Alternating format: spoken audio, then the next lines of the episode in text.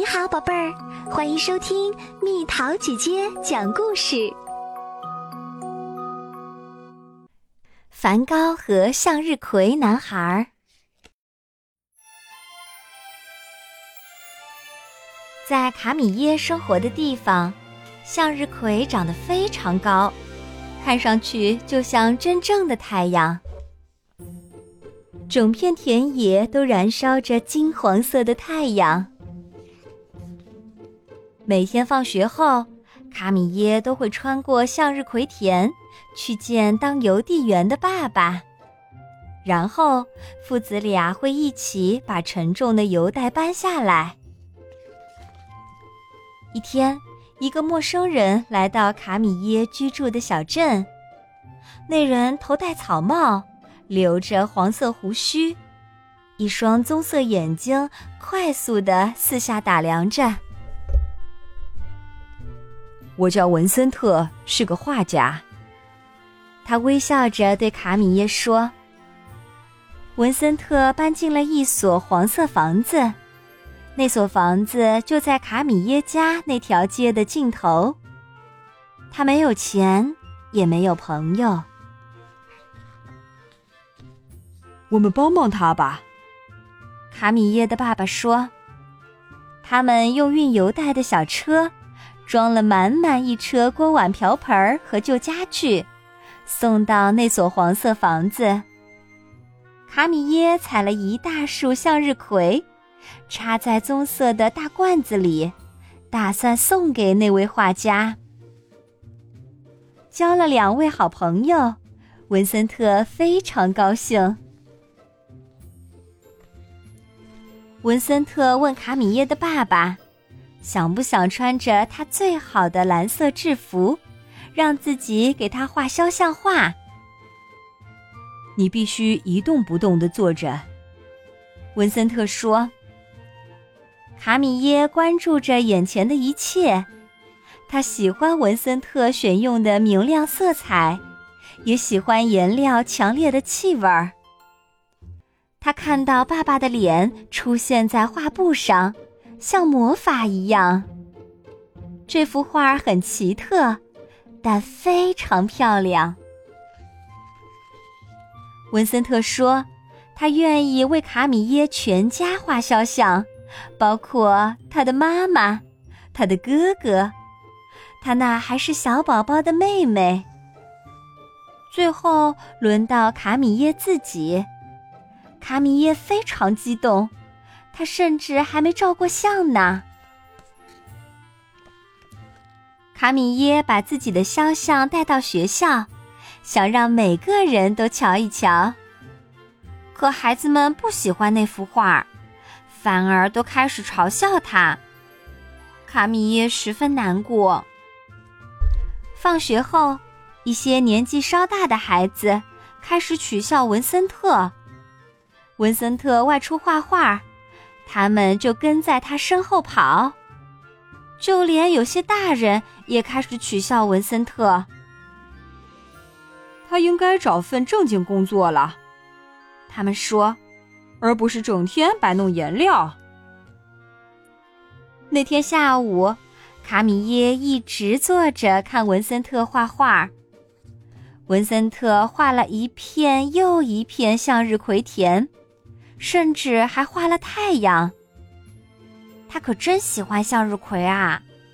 卡米耶想，如果我有很多钱，我就把你所有的花都买下来。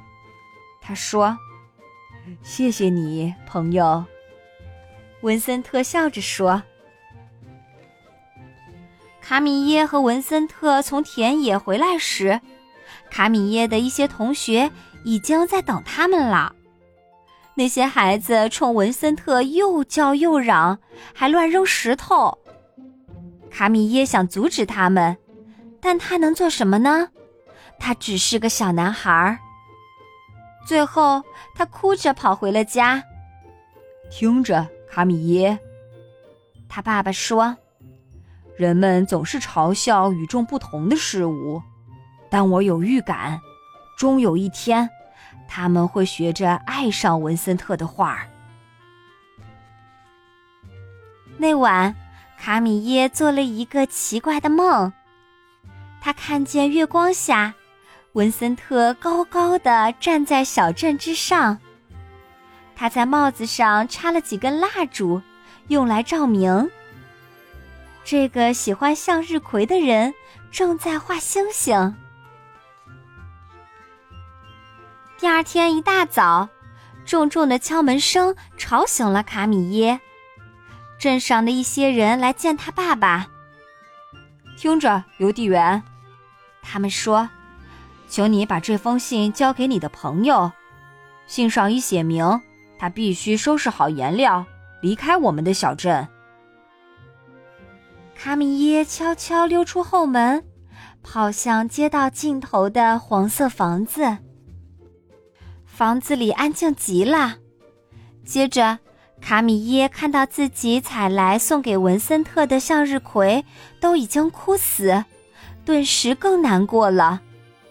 他发现文森特正在楼上收拾行李，虽然看起来很疲倦，文森特还是冲卡米耶露出了微笑。别难过，他说：“我是时候去其他地方画画了。”说不定那里的人会喜欢我的画，但离开前，我要给你看一样东西。文森特取下一幅很大的画，上面画的正是卡米耶采来的那些向日葵，看起来它们比以前更大、更明艳。卡米耶看着那幅画，也露出了微笑。再见，喜欢向日葵的人。他轻声说完后，跑出那所黄色房子，跑进了阳光里。卡米耶的爸爸说的没错，人们确实逐渐喜欢上了文森特的画。如今，你得非常富有，才买得起一幅文森特的画。世界各地的人们。纷纷前往美术馆和博物馆，一睹文森特画的黄色房子，卡米耶和他的家人。更重要的是，人们想去看看那些向日葵，它们金灿灿、闪亮亮的，就像太阳一样。